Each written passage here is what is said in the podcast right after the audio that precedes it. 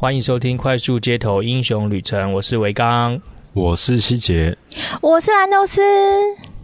嗯，我们又来进行我们二零一九年不知道第几次的特别节目了，是暑期特别节目，好、嗯，算是暑期档，因为体感假，而且体哦，对了，体感温度高于 三十八度的时候，兰豆斯就是休息的状态，哦，就自动。特别热，嗯、特别关机，关机。不是累，关机，要响应。而且现在还有一个特别的、特别的状况，是，都是放暑假了，没错。哦、oh，但是放暑假跟我们以前以前好喜欢放暑假哦，怎么会？好恐惧放暑假哦，真的？什么意思啊？就就是你位置换的时候，你的想法会整个一百八十度的转变。可是我以前小学、嗯、呃，以前当学生的时候，我觉得放暑假很痛苦哎、欸，因为你就要出门。暑假作业很多吗？对，暑假作业，再来就是暑假作业，哦，完完全是发挥创意的一个时间。然后每次光那个封面，我都要画个一礼拜。嗯，然后我一定要找到一个。暑假作业不交会怎么样吗？不交就是老师会记点啊，就说哦某某某你没有交暑假作业。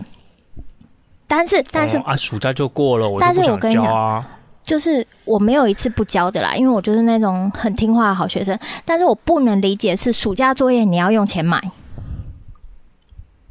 有没有？啊、暑假作业一本要多少钱？要先把钱收起，好像有这么一回事哎、欸。对，然后我想说，哇哩嘞，暑假作业买了，我还要自己写，那我为什么要买？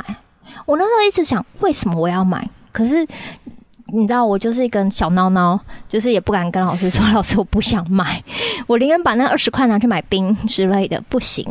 其实这件事情，这件事情也可以把它如法炮制到任何事情上啊。念大学的时候为什么要买原文书，对不对？然后啊、呃，可是、嗯、可是念大学买原文是算是你的知识啊，你是大学受教的知识，那是你的工具。嗯。然后，但暑假作业是在放假的时候增加你的烦恼，嗯，是吧？比如说去换个身份证，为什么要付工本费？因为你那些材料是你享受到的啊，那些护背啊，那些纸啊，那些印刷啊。可是换身份证是我被政府强迫一定要换的啊。诶，可是你可以不换，对不对？不行，为什么？不换？比如说我我结婚啦、啊，登记啦，然后户政事务所说，那你要去换身份证哦，你就旧的身份证然后回收。可是我记得我记得那个是不用换的诶，要吗？要哦，要啦。那你有你有迁户籍吗？你有迁户籍吗？没有啊。然后我还跟他说，那旧的身份证你帮我把它截角剪掉啊，打个此证已报废啊。嗯啊，可是因为我想要留作纪念啊。对，他说以前还可以睁一只眼闭一只眼，现在不行喽。为什么？就他就把我回收了，我也不知道为什么。然后我就想说，你你不是不是他他凭什么收走啊？不行哎、欸，他不会收走，没有，因为你的身份证下面会有写说你是几一零叉年几月几号换证。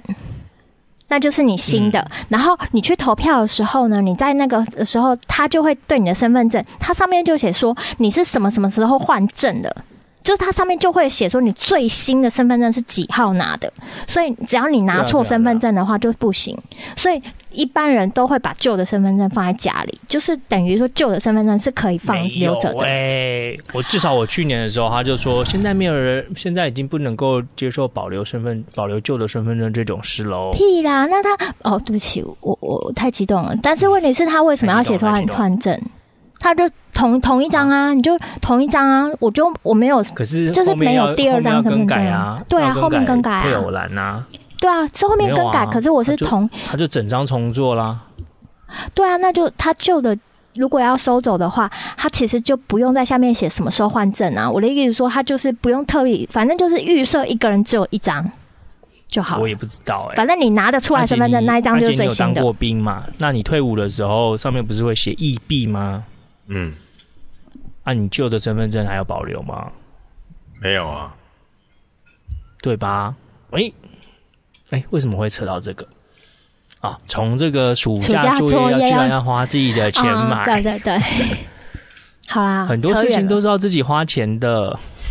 好像是哎、欸，嗯、好像是、欸、说起来好像也没什么道理，但是你在当下你就是会觉得啊，好像也蛮有道理的，就因为那个那个费用不会造成你下一餐没着落，太大的冲击不会有太大的冲击，对，而且就是接受，好像你得到了一个新的，理所当然你就要花钱，嗯，就是那个概念。那。阿杰有用自然人凭证吗？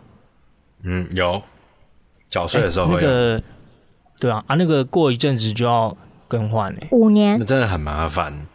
两百块还是多少钱？一百五啊，两百。嗯，但是你知道可以请公司代办吗？啊，公司代办的话，可以公司付钱吗？哎、欸，这我忘倒是忘记，因为我我应该是要到明年还是后年才需要请公司代办。嗯，我我跟你同一个时段。因为我应该第一张应该是同时一起，我们两个一起办的哦，对对对，所以那个那个截止日应该也是同样的截止日，是的。然后明年好像要换身份证嘛，那明年身份证好像有自然人凭证的功能，对不对？哦，所以搞不好可以省一笔工本费。呃，好像是，我不太确定了。嗯嗯。我以前办自然人凭证啊，就是拿来报税用。可是自从两年前我就知道健保卡可以报税之后，我就再也不管自然人凭证，因为那自然人凭证的密码超难记的，好烦哦。哦，对啊，嗯、但是听说自然人凭证很多功能，就可以查什么劳健保的资料啊之类的，拿来刮刮刮乐啊，哦，还有。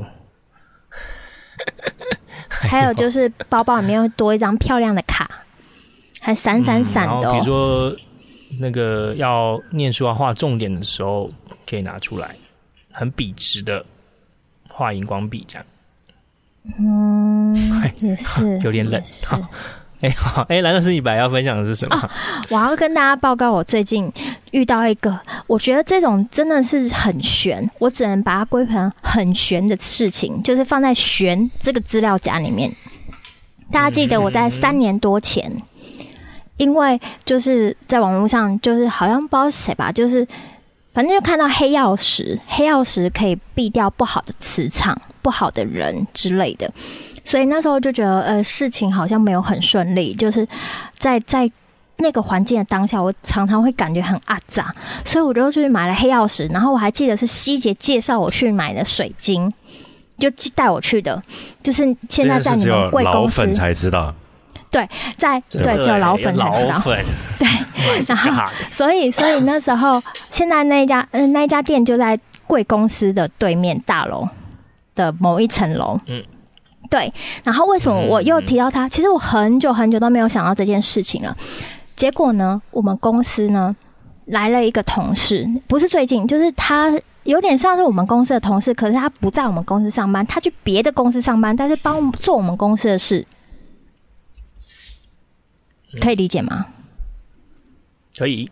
就有点类似，就是我们公司付钱买了一个东西，但是他在那家公司帮我们做那个东西，但是他是那一家公司的员工，但是是钱是我们付的那种感觉。嗯，好，然后他定时的会来我们公司，就是来晃一下这样之类的，就是来报告一下动态，报更新一下东西这样子。然后他这个人很妙，他有美法的执照，美法执照不没，就是大家可能。有一些巧手的人都有，但是他是男生，他有美甲的执照，他是男生。嗯，我我不是说怎样，我就是说很少男生对这个会很有兴趣。然后呢，他他是塔罗牌的高手，就是他非常有灵性，他可以看出来这个人是什么颜色，就是哎，围绕在你旁边是什么颜色的氛围。什么磁场？哦？我以为是看出那个政治的立场，不是？I'm sorry，吓死我了！你最近被政治化了哈？有 没有没有没有？我现在极力的想要把身上的颜色都抹成最透明好，反正反正他就是看得出来你今天是什么颜色，但是但是他就是一个非常身心灵有修为的人，就对你你跟他讲话你会非常顺，你就会觉得不自觉就顺着他话讲，就是好像。他他如果去当诈骗集团的话，我告诉你，钱一定被骗很多。就是他已经是业绩最好那个，嗯、然后，嗯，他就是有玩塔罗牌，也不是玩，他就是会算塔罗牌，也会帮人家算，然后也会用塔罗牌问事。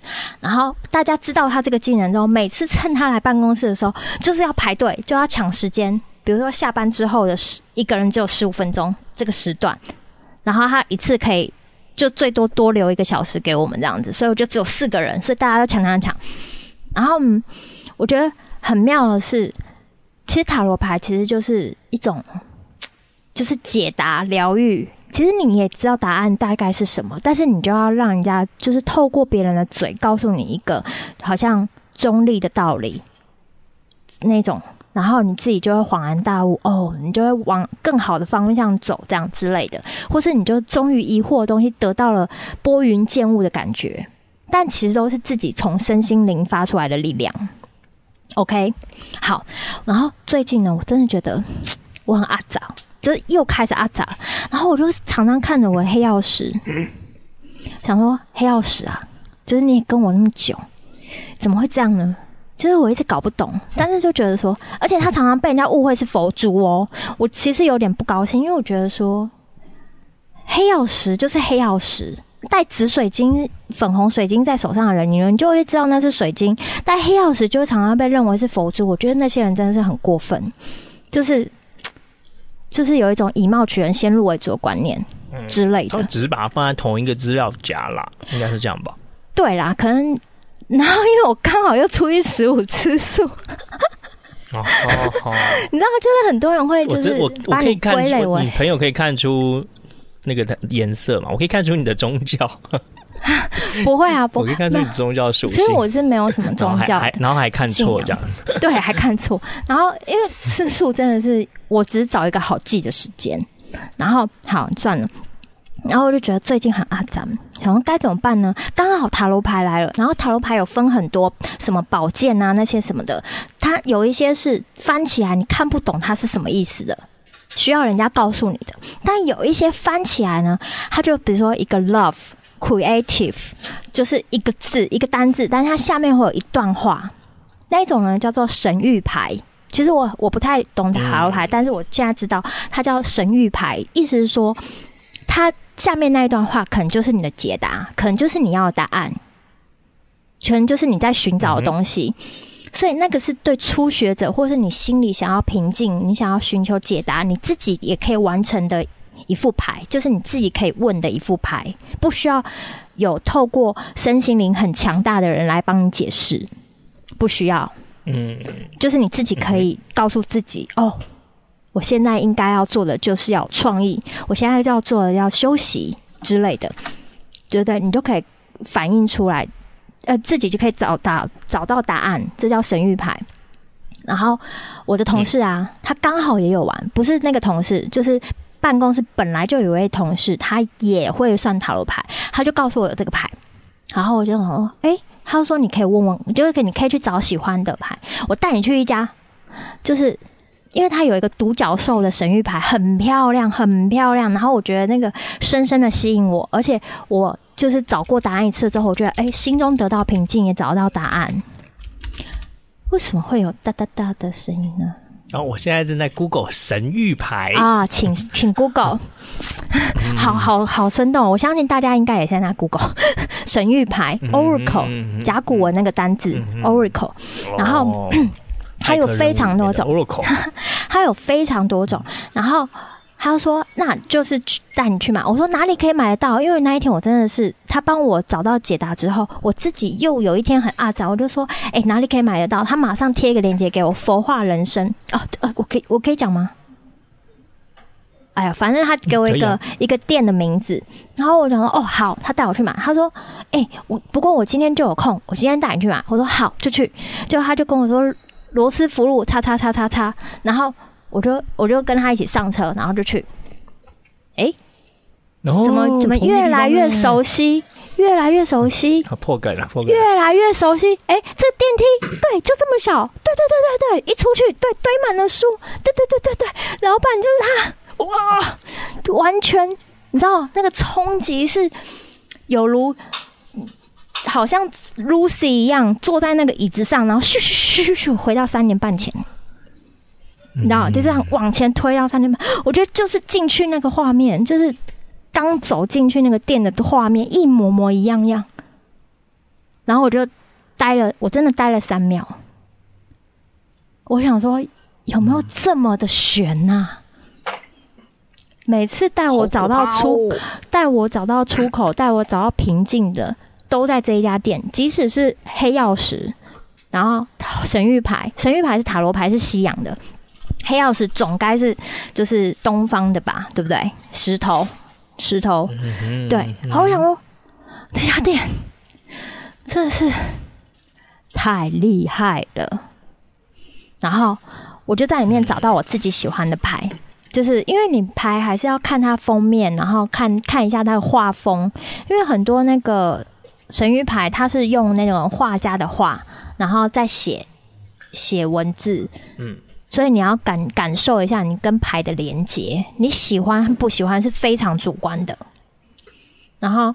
我就挑了，哦、真的很有趣，而且是同一家店，所以我觉得我生命已经找到出口了，我非常平静了。现在我再也不阿杂了。哈哈，等下等下等下，坐电梯的时候就已经得到平静了。等下等下，就有一点点是逻辑上我我不懂啊，你只不过什么意思？你当初买了黑曜石，对不对？是在那家店买黑曜石，对啊、然后呢，你最近觉得那个黑曜石，哎，怎么好像没有效，对不对？对啊。嗯就是没有发挥它该有的功作用。我跟你讲，可是问题是，搞不好黑曜石带我回去，他想要充电，他也要回到他最刚开始遇见我的地方。哦、你要把这一段讲出来嘛，不然人家像我这种逻辑这么强的人，我就会觉得，哎、欸，你故事好像只讲了一半的感觉、啊。这个是 让大家觉得悬的地方，就是我才跟我黑曜石对话而已，怎么他默默又把我带回去？嗯，然后原来是。他觉得我现在需要的他比较少，我需要的是一个疗神諭牌。他的伙伴介绍给你，对，没错，搭配这个伙伴 就会很强大。哦，好神哦，超神的，嗯，超神的。那我也可以来，那我也要来。我觉得我们真的很巧，哎，什么？我今天准备的要讲的题材。也是一个字哎，就是悬哎，真的假的？大家都开启悬的资料夹了吗？而且这个这个步骤总共分成四部曲来跟大跟您做说明，跟大家做个说明。星际大战吗？可以，请开始。好，第一部曲呢，就是嗯，我老婆碧珊呢，她找到工作了，然后有一个礼拜六呢，她就要去呃一个会场去做帮忙协助的工作，然后就。呃，礼拜六等于是加班嘛，那我就陪着一起去啊，好玩，跟着一起去这样子。那我们就到了一个呃商商业大楼，然后那商业大楼呢，在我以前有去吃过饭的一个地方的旁边的楼上，所以我们停好车呢就去了，然后就坐电梯上去，哦，是一个很棒的会议室，就在里面办了一个活动，然后呢就顺利的度过了那个礼拜六。然后呢，呃，上个礼拜六呢，我就要去。考英文检定考试。哦，我报名了一个英文检定考试，但是这个英文检定考试呢，我报名的时候报错了，它是给那个比较初阶的小朋友考的。但是我想说，我都已经报名了，不去也是浪费，我就还是去了。对，然后去的时候我就去查一下那个考场的地址，哎，好巧哦，好悬哦。这是上礼拜去的地方吗？那个号码门牌号码一样，楼层不一样，但是号码一样。然后我就想说，哦，那不错不错，那样至少怎么去呢？我已经有熟门熟路了哦。对，怎么样进出那个大楼？啊，厕所在哪里呢？都有基本的概念。好，然后哦，就放在心里面，那就知道考场在哪里啦。OK 了，没问题了。好悬哦，这么巧，在同一个地方呢。然后呢，后来我就去做一个拍照的工作，是我们呃另外一个处的同事呢，他们申请的一个拍照工作，所以我就去协助拍照，然后就认识了一些别的处的同事，然后拍完照呢的过没多久就去考试嘛，好，就那个周末就去考考英文检定考试，然后就上了内功大楼，坐在那边等考试，哎，结果啊。那个委托我们去拍照的那个一个女同事呢，她就出现了。她说：“哎，你怎么会在这里？” 就发生了一个巧遇。我说：“哎、欸，不是前几天才才我们才一起出任务去拍照吗？啊、你居然在这边考英检？”他说：“哦，你也考英检。”然后我还暗示他说：“哎、可是这个是这个好像是给那个初阶的小朋友考的。”然后哎、他也很大方的说：“呃，对啊，对啊，因为他程度程度不好，所以他就想要考这个这样子。”然后我说：“这个对工作没有任何帮助。”哎，然后说：“哦，没关系啊，就好玩嘛。”我说：“哦，有人居然会因为好玩而报名这个英文检定考试，而我是不小心报名了这个英文检定考试。然后刚好前几天我们还一起出任务去经济部拍照，哇然后又就刚好在这个场合巧遇这样子。好，然后那个接着，嗯、呃，那个考试的人员呢就跟大家通知，哎，可以。”进场喽！我们有十五分钟的进场时间，想要去上厕所的还可以去上厕所啊，想要再准备一下的可以在外面准备一下，但是这十五分钟内就是要完成进场，然后他就就义无反顾的就进去了。我呢就去上厕所，然后上完厕所我进考场的时候，Oh my God！他坐在你旁边，他的位置就坐在我坐在我旁边，那 整间教室这么大，他就一定要坐在我旁边。然后我就想说，我走过去的时候，我到底是应该要说什么呢？然后我等一下，我借你抄，拉了我的，没没没没有。结果他这个是豪迈的人，他说：“哦，你太尴尬了吧？你还坐我旁边是怎样啊？” 这是一个非常大拉拉的一个女同事。好，然后我们就顺利的完成考试。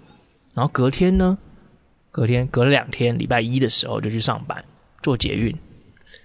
结果啊。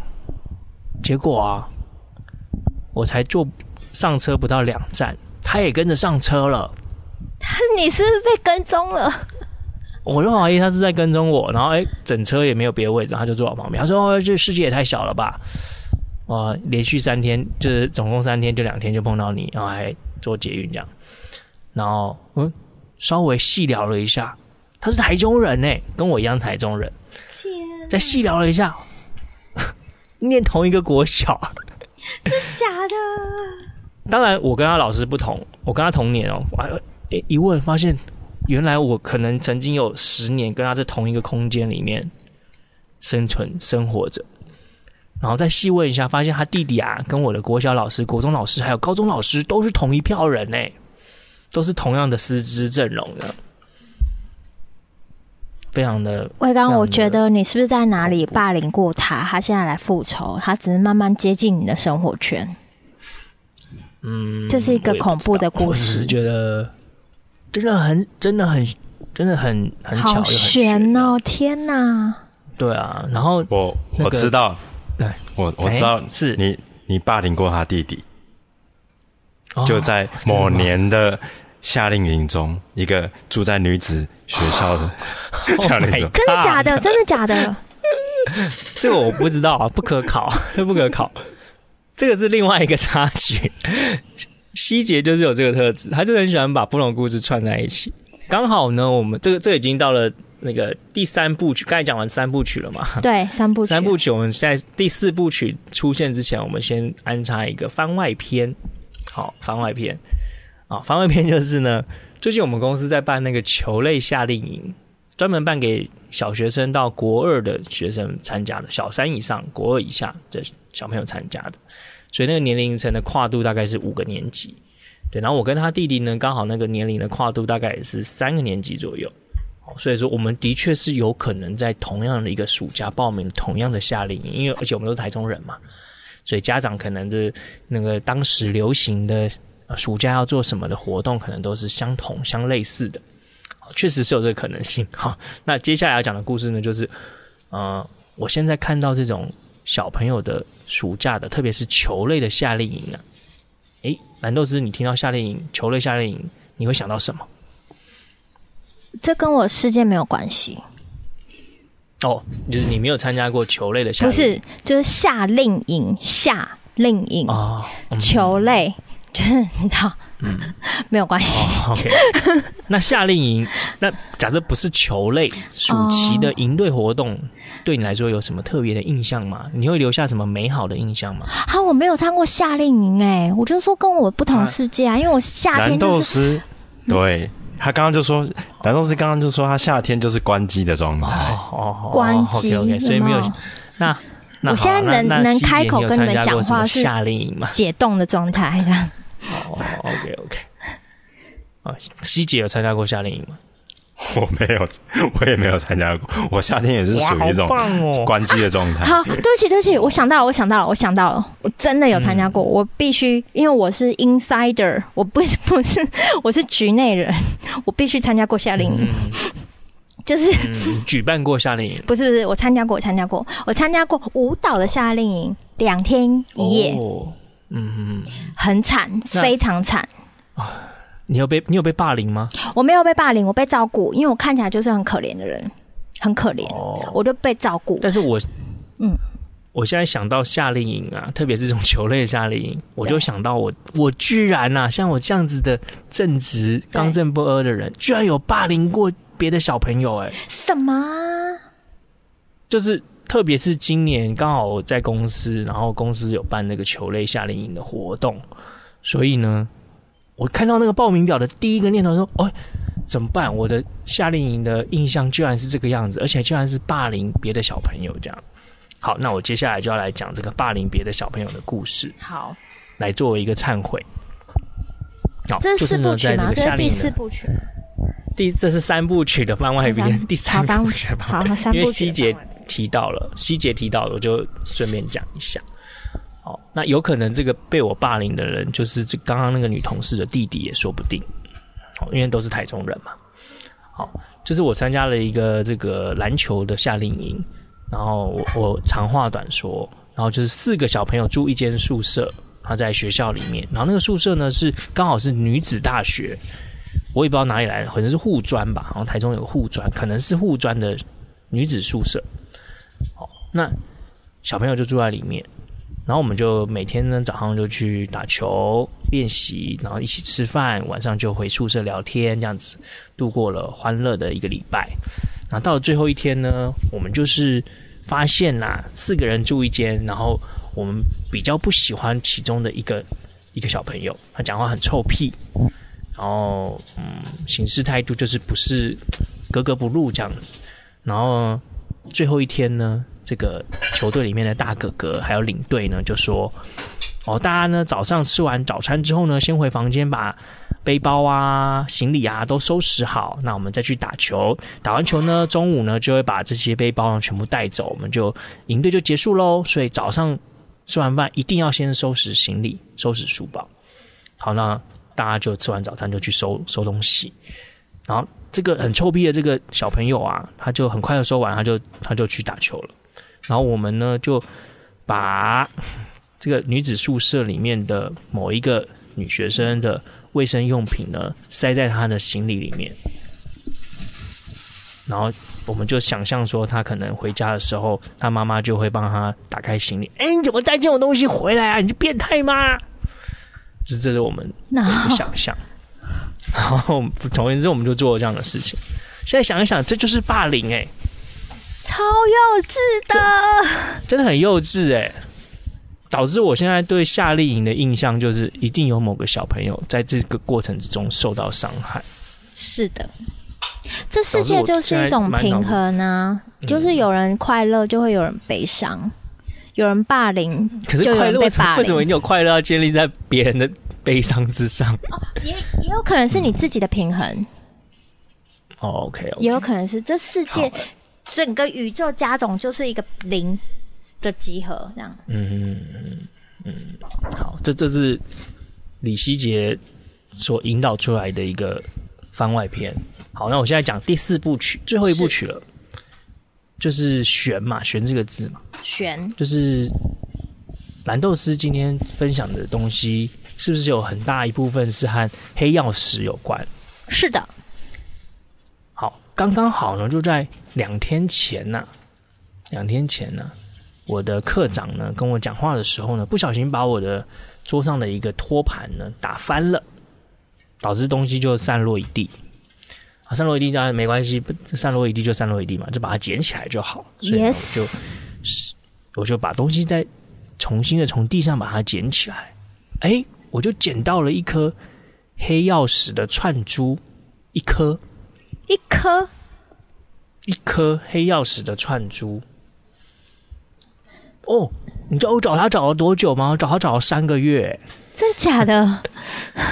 就是呢，在半年前呢、啊，我也是遭遇到人生的一个很大的低潮，所以我就想说，哎，跟蓝豆师学习一下。所以在半年前的节目，我们也是有聊到黑曜石这个东西。是啊，是啊，你说说你想要试试看，需要老老粉才知道，老粉。半年前就是老粉，对，对对对。后来呢，他那个串珠的那个串绳呢就断掉了，导致它就散落一地。散落一地呢，我就一颗一颗把它捡回来，终究就是少了一颗，那一颗就是怎么找都找不到。直到两天前，我的课长无故，他不是故意的，打翻了我的桌上的一个托盘上的东西。好，因故我必须要去捡地上的东西啊，所以因故我就把那一颗最后一颗第十六颗的串珠呢，天哪！等一下，在这半年，事情悬不悬呢？超悬！可是这半年没有人吸过地板呢。不是啦，大概是这三个月啦。哦，这三个月没有人吸过地板。对对对，可能没有人吸过地板。Oh my god！嗯，好，这四部曲就这样子。哎、欸，好悬哦！今天的分享就到这。就是就是黑曜石，它本身就会自己带领，就是要凝聚凝结。那种感觉，嗯，我觉得 我可以提出，可是我提出一个理论，我提出什么呢？我之前在打电动的时候，它里头的剧情那个世界观的一种概念，就是他他在讲说这个世界啊，其实啊，在这个星球的下面都有一个叫做灵脉的东西，灵脉。然后呢，当灵脉突然活跃的时候呢？就会，反正就会发生一些奇奇怪怪的事情啦，什么妖魔会出现啦，什么什么什么，人会变得暴力。Oh. 我觉得，我觉得现在那个灵脉闪烁的位置，就在我们台北市的正下方。我、oh. 所以才发生这样的。Oh. 所以呢，各位，其实，在兰豆斯买黑曜石那一段期间，我大概找了他一个礼拜吧。我记得我买了黄曜石吧，哎，黄黄什么石？黄水晶。黄水晶目的是什么？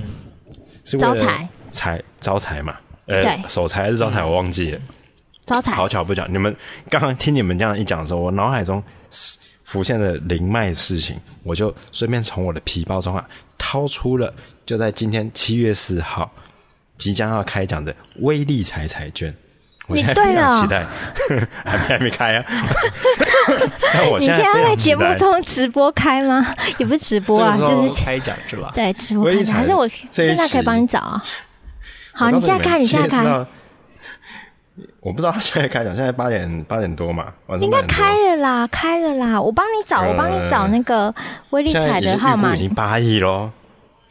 今天有听，如果中的话，今天有听这一集节目的。观众，你们在下面留言，哎，那不要分享哦，千万不要分享，就是留言，不要分享，默默留言就好。留言之后我会私讯给你，哈。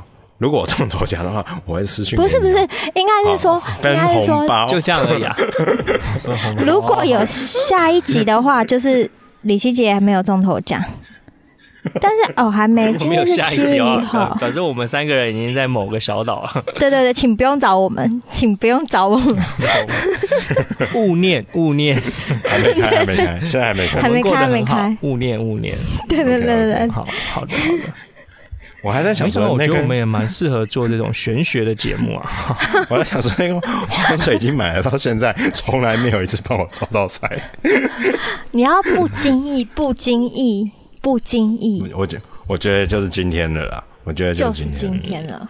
嗯嗯嗯，对。好，我们我们拭目拭目以待，拭目以待。嘘，我们先不要说，先不要说，还没有人知道，就我们三个而已。现在目前就我们三个人知道而已。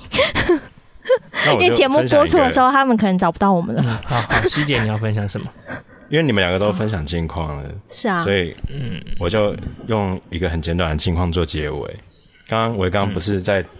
节目中断的时候讲了一个夏令营的故事嘛？对，中断夏令营，你不是刚刚不是讲了几幕？中间中间那一 part 是是是 哈，不是中断。OK OK，对对对，是的。那就在前几天嘛，我们公司就是办了一个夏令营的活动，那开幕式，那我那本来就只是单纯的记录而已，这样，呃，接接到的指令本来是单纯记录，哎，就前一天说，嗯，要直播啊，哎，可是因为因为有时候，呃，我又不方便讲什么，讲太深了，就是你要知道直播要什么，要网络嘛，要电源嘛，你摄影机要电源，你机器也要有电。有电啊，也要有网络。那我们到的是别人学校，那个网络不是你说，哎哎，要来就来，除非你是用手机的网络嘛。那可手机网络可能会不稳，所以我前一天接到这个指令的时候，老实说我是有点稍微不爽啊。但是我还是就是我是有拿薪资的，所以我就是要去做。所以我在开幕式的前一天，我就去那个小学，好，然后把线材啊那些都弄好，哎，确定对方的网络也可以借我们用。那就这样子抱着一个本来有点阿展，但是后来顺利的完成这个任务的时候，我非常的开心，因为我觉得我又再一次完成了不可能的任务，这样子。然后第二天呢，就是开幕式开始了。啊，我和我一个另外一个同事，就是两个人各雇一台摄影机。那活动现场当然会有，既然叫夏令营，当然会有很多小朋友啦。啊，我当初也考量到这一点，所以我已经尽量移到最小朋友干扰最少的地方了。哦，就是就是他们整个队伍集合的地方的最最后一个队伍了，那个位置，那已经是呃线材的极限。那他们后来要集合去一楼。开始这个夏令营的活动的时候呢，那老师就呃，不老师老师来工作人员就会说，哎啊，小朋友起来啦，哈啊，大家起来了，那我们准备一起下去啦。哎，最后一对这个小朋友，其中有两个很皮呀、啊，就一直在那边打打闹闹，打打闹闹。然后呢，呃，大家知道我架摄影机一定会有个脚架嘛，对不对？那脚架在那边，那我现在正在直播，我正在直播，我正在直播，所以这个脚架理论上你是不能碰到的，所以我。意识到说，哎，这两个小朋友在我附近打闹的时候，我就赶快用我的脚去挡住他和摄影机脚架之间的一个做一个缓冲，就是不要让它直接撞到脚架。然后呢，可是这两个小朋友好巧不巧走到我旁边的时候，哎，他们停住了，他们就在我脚的那个位置在那边推来推去，推来推去，然后就有一个小朋友。一直推我，推到我的脚，一直推到我的脚，我都已经快撑不住了。那时候我就不无意识的爆气了。呃，大家请把我等一下的音量大概放大三倍左右。好，我就说、嗯、不要在那边玩了，这样子，嗯，大概放大三倍音量左右。嗯，然后 然后小朋友，呃，不止那两个小朋友，还有旁边的小朋友，还有那个带他们下去的工作人员，全部都惊呆了。我傻了，对，然后我我就觉得，因为我现在在我在还在工作中，所以我就不太能去顾及他们的心情，我就继续做我的事。但我我在后来想一想，就想说，嗯，我呃，我还是觉得说，哎，这件事当然有好好说的处理方式。但我后来想一想说，这个台湾的小朋友啊，啊、因为我我个人是非常讨厌小朋友，就是。为什么呢？就是因为他们皮就算了哦，他们父母不管不教，很多。我大姐的有教，但我二姐就没属于没教的那种。所以你二姐才刚出生呢，对，你很奇怪，是要教什么？不是我的意思，我的意思就是说，那个现在的小朋友欠人家教，所以我觉得我发挥了那个社会教育的作用，让他们知道这个地球上是有坏人的。你们不要在那边啊，哦，知道哈？就是现实社会中，一定是会有一个人，对对，比你更强，或是比你更坏。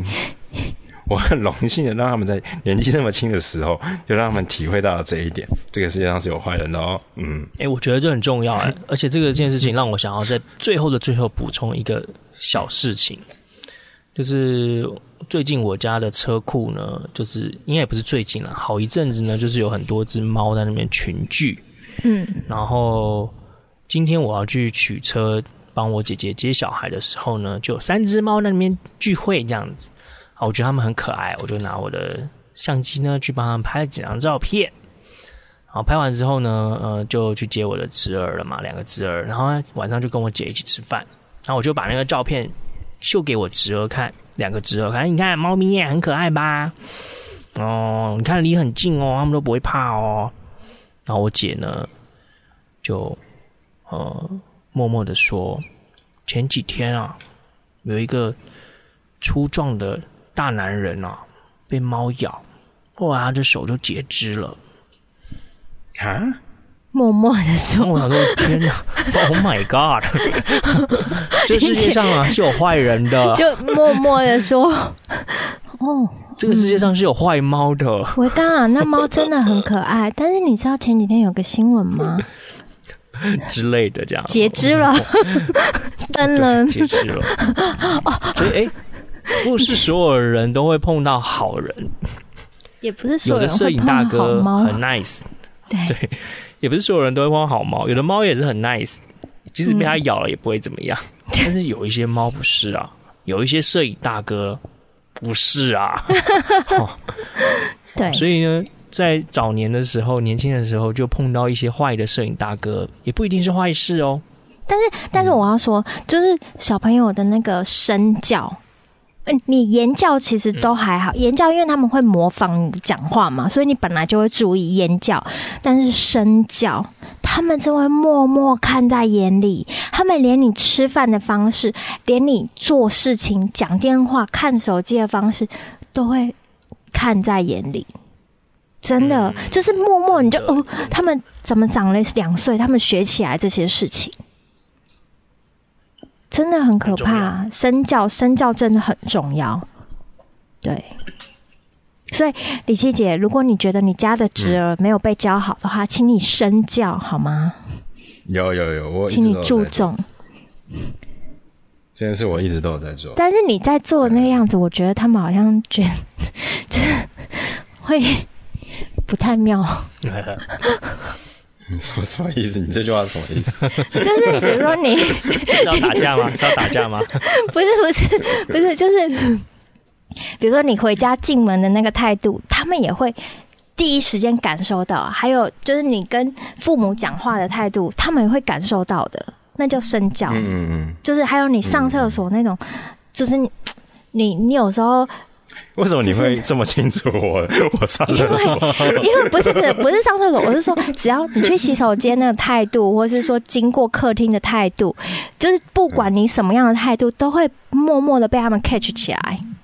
哦，你只是警告我，连这些小东西，小没错，没错，没错，没错，就是比如说开冰箱那个后油，我刚 刚想还要检查有没有摄影机，是不是？没有，比如说你，比如说开冰箱的时候，我们不是很急吗？就是想找冰箱里面有没有东西吃啊，或者说冰箱有没有喝的啊？哦，谁又把我东西喝掉？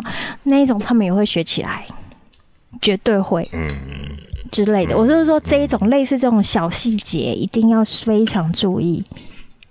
了解了解，嗯，我顺便预告一件事情，好吧？不是预告，直接说明，就在兰州师刚刚在讲那些的时候啊，威力彩开奖结果已经出来了。Oh my god！我只中，我只中一个号码，所以他不用留言。林麦，哦，不用留言了，不用留言了，谢谢大家。不用留言，我们都在，我们一直都在。